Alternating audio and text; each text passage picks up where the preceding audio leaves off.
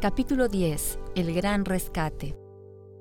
Cuando la protección de las leyes humanas les sea negada a los que honran la ley de Dios, habrá en diferentes países un movimiento simultáneo con el propósito de destruirlos.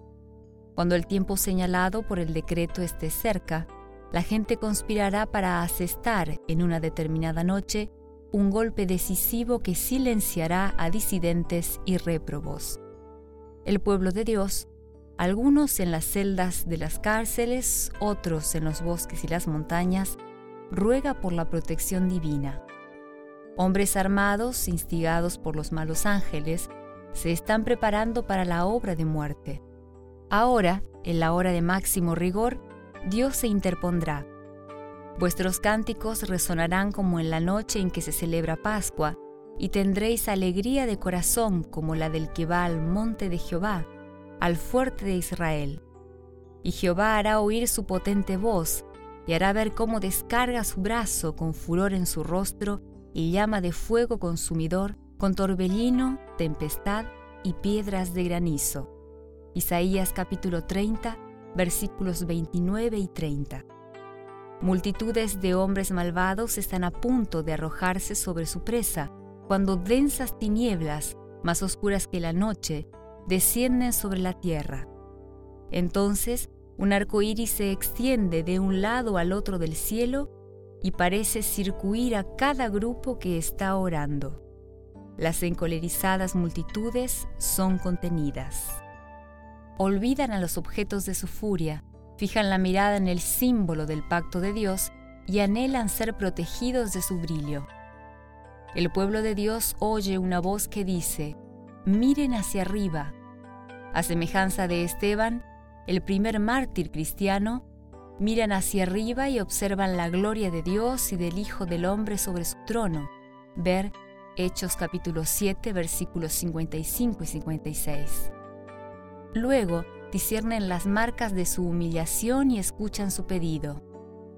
Padre, aquellos que me has dado, quiero que donde yo esté, también ellos estén conmigo San Juan capítulo 17 versículo 24. Entonces se oye una voz que dice, que vengan, que vengan, santos, inocentes e inmaculados, guardaron la palabra de mi paciencia. Llega la liberación. A medianoche, Dios manifiesta su poder en favor de la liberación de su pueblo. El sol aparece brillando con toda su fuerza siguen señales y milagros. Los malvados observan con terror la escena mientras los justos contemplan las prendas de su liberación. En medio del cielo conmovido aparece un espacio claro de gloria indescriptible, desde donde viene la voz de Dios como el sonido de muchas aguas que dice, ya está hecho. Apocalipsis capítulo 16 versículo 17. Esa voz conmueve los cielos y la tierra. Ocurre un terrible terremoto, cual no lo hubo jamás desde que los hombres existen sobre la tierra. Apocalipsis capítulo 16, versículo 18.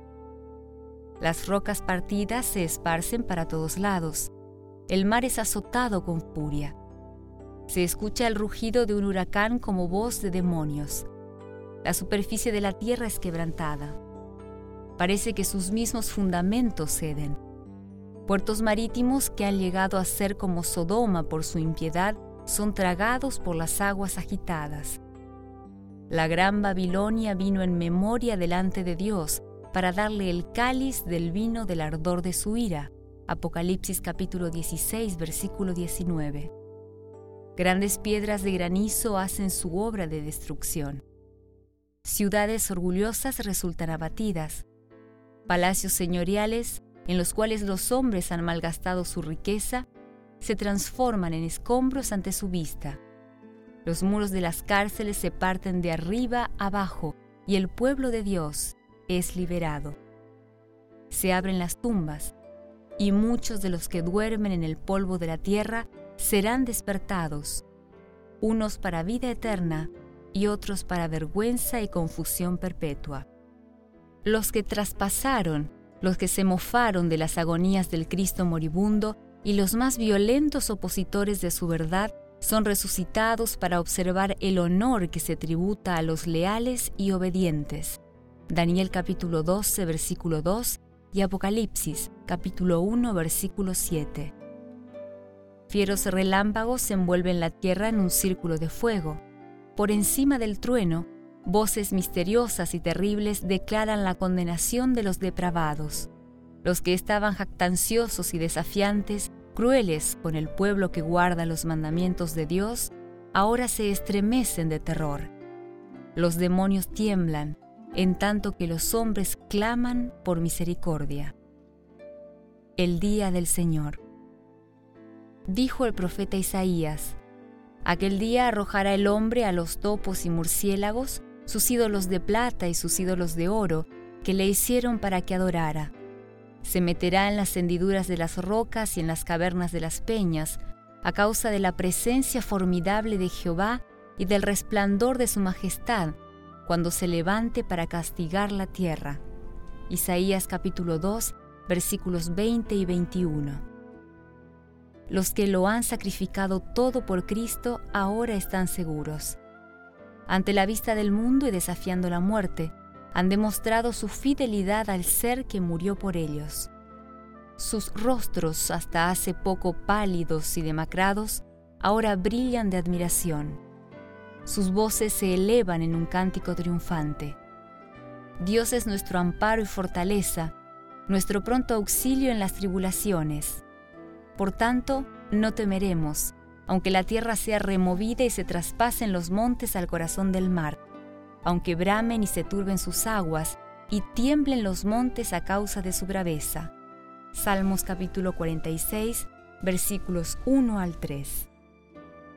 Mientras estas palabras de santa confianza ascienden a Dios, la gloria de la ciudad celestial traspasa los portales abiertos.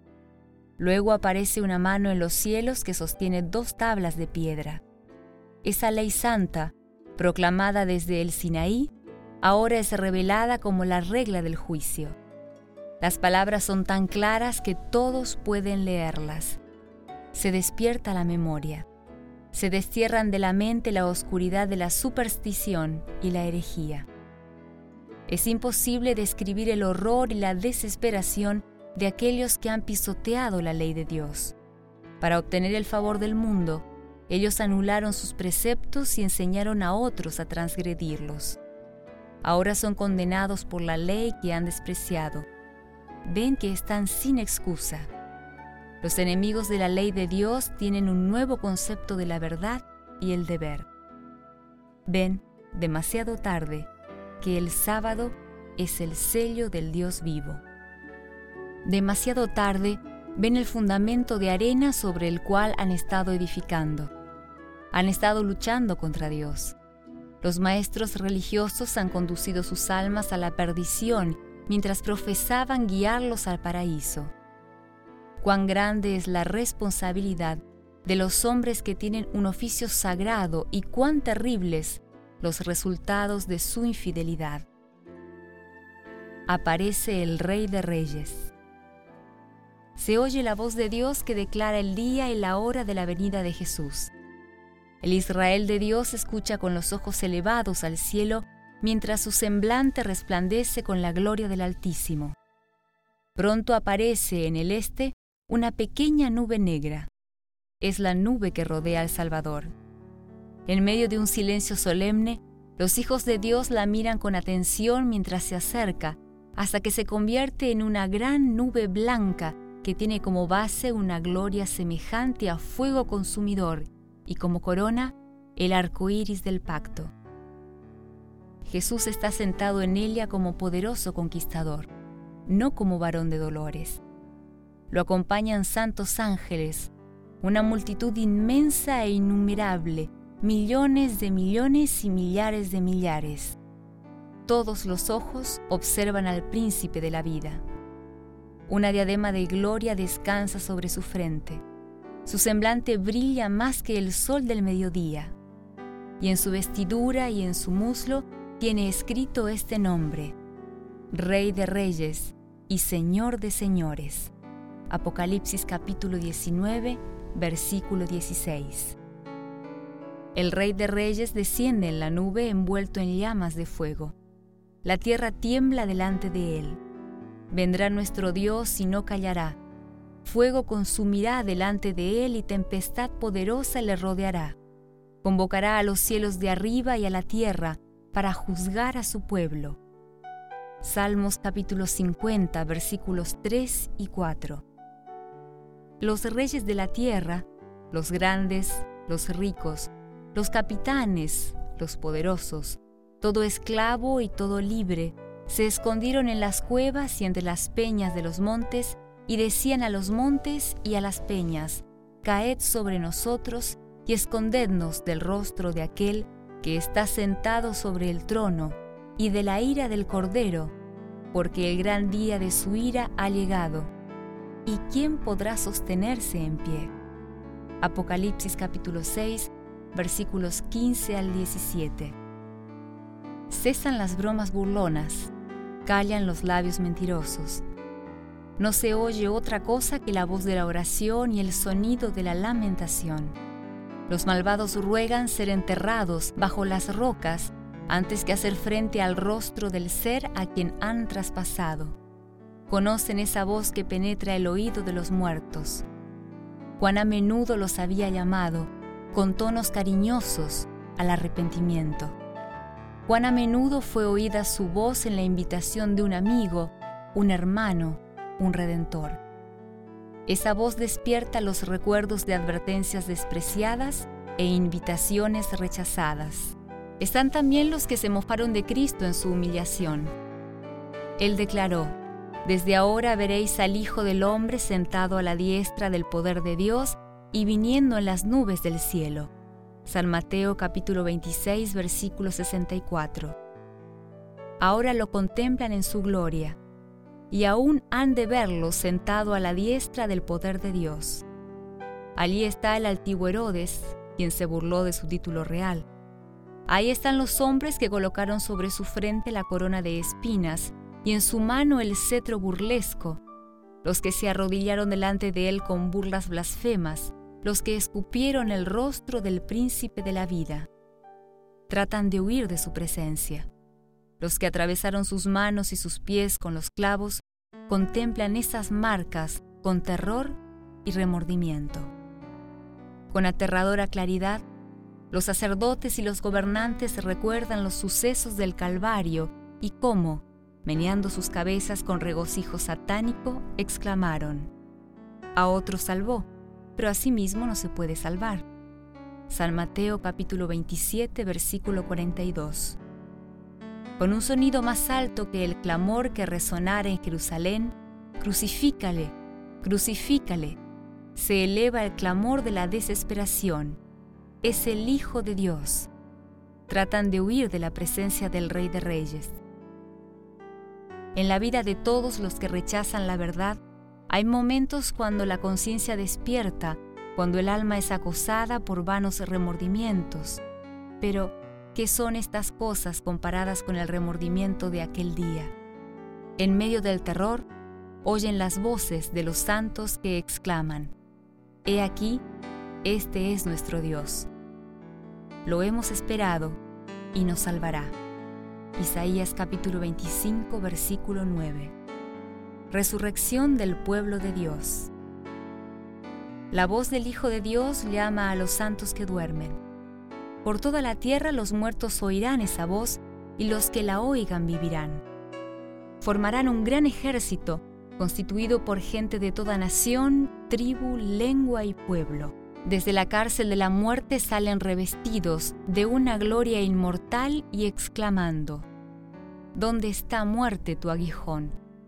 ¿Dónde, sepulcro, tu victoria? Primera carta a los Corintios capítulo 15 versículo 55. Cada uno sale de la tumba teniendo la misma estatura que cuando entró en ella. Pero todos se levantan con la frescura y el vigor de la juventud eterna. Cristo vino a restaurar lo que se había perdido. Él cambiará nuestros cuerpos viles y los transformará a la semejanza de su cuerpo glorioso.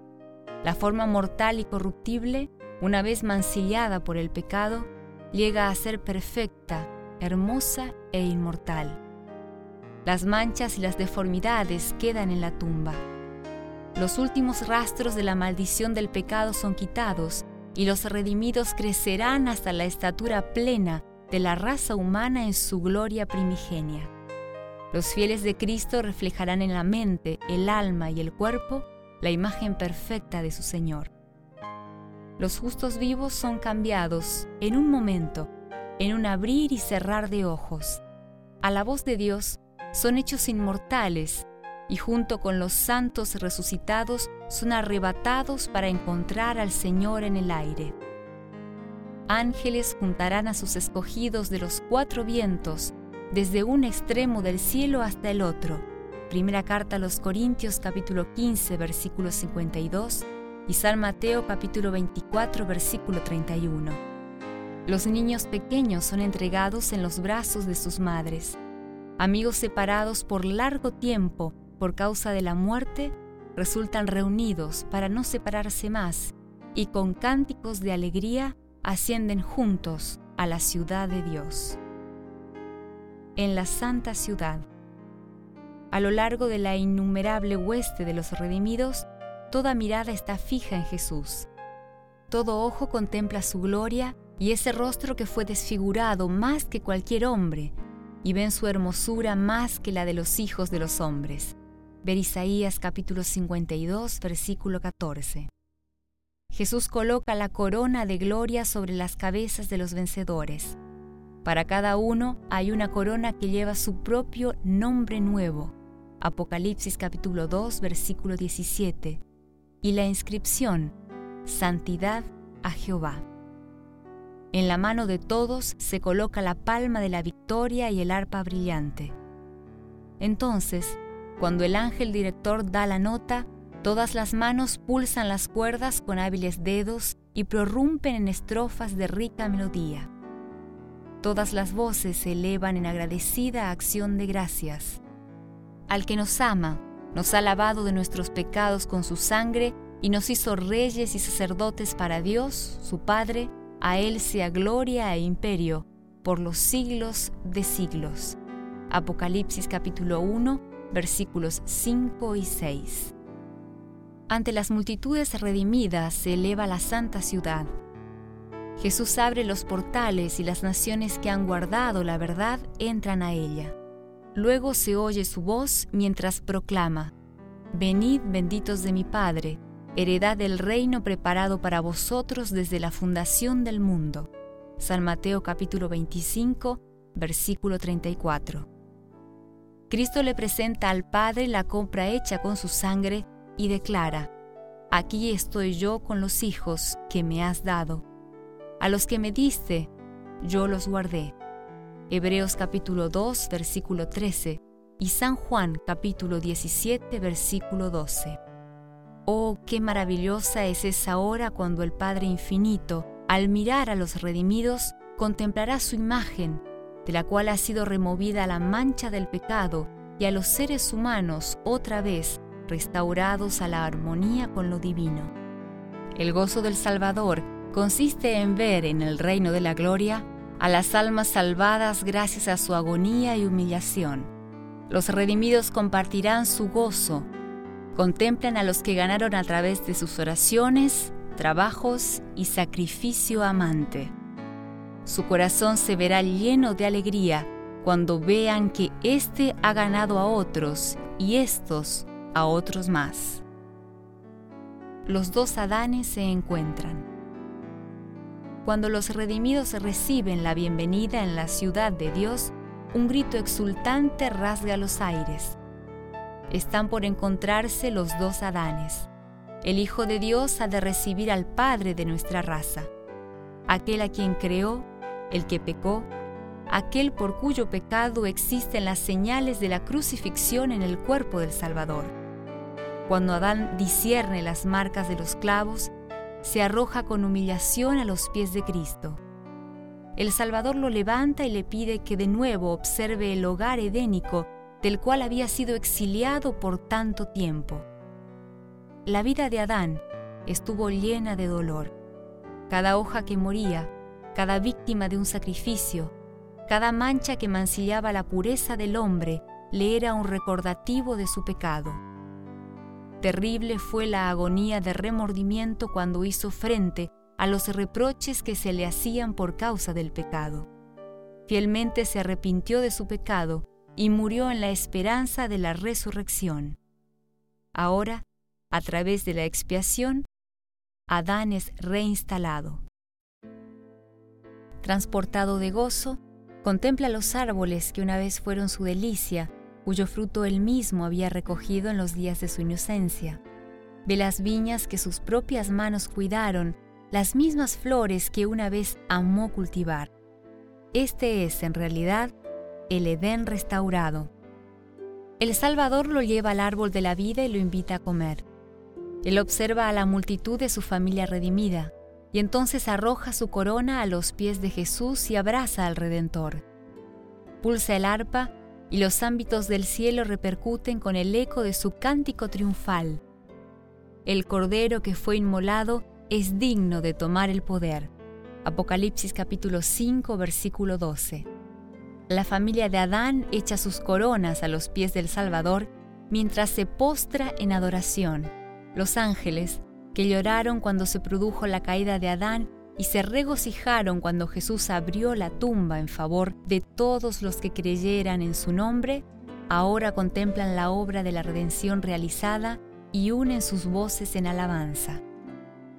Sobre el mar de vidrio mezclado con fuego se reúne el grupo de los que habían alcanzado la victoria sobre la bestia y su imagen, sobre su marca y el número de su nombre.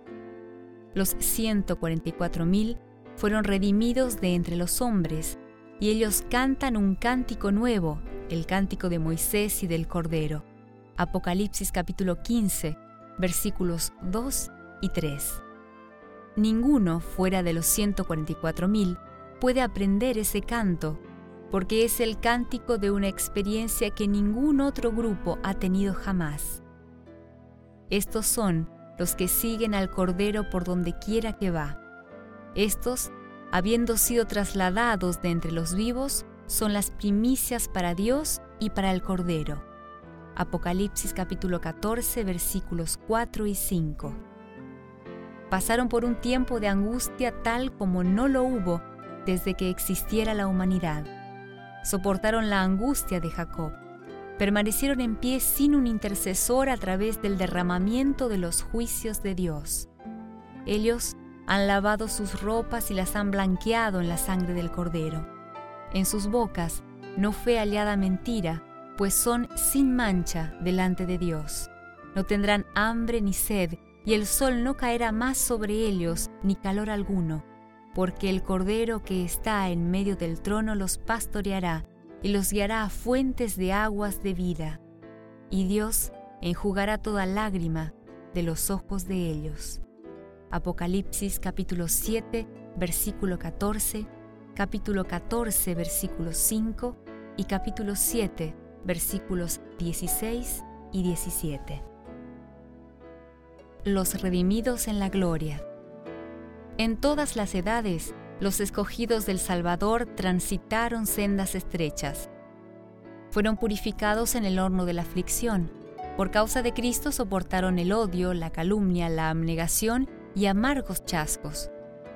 Conocieron el mal del pecado, su poder, su culpa, su aflicción. Lo miraron con aborrecimiento. Un sentido del infinito sacrificio hecho para curarlos los humilla y llena su corazón de gratitud aman mucho porque les ha sido perdonado mucho. Ver San Lucas capítulo 7 versículo 47. Habiendo sido participantes de los sufrimientos de Cristo, están preparados para participar de su gloria. Los herederos de Dios vienen de guardillas, chozas, cárceles, patíbulos, montañas, desiertos, cavernas. Fueron pobres, angustiados, maltratados Hebreos capítulo 11, versículo 37. Millones descendieron a la tumba cargados de infamia porque rehusaron ceder a Satanás. Pero ahora ya no tienen ninguna aflicción, no están esparcidos ni oprimidos. Por tanto, se hallan revestidos de los mantos más ricos que los que usaron los hombres más honrados de la tierra. coronados con las diademas más gloriosas que jamás se hayan colocado en la frente de los monarcas terrenales. El Rey de Gloria ha limpiado las lágrimas de todos los rostros. Ellos prorrumpen en un cántico de alabanza claro, dulce y armonioso. Las antífonas resuenan en las bóvedas del cielo. La salvación pertenece a nuestro Dios, que está sentado en el trono, y al Cordero. Y todos responden, Amén. La bendición, la gloria, la sabiduría, la acción de gracias, la honra, el poder y la fortaleza sean a nuestro Dios por los siglos de los siglos.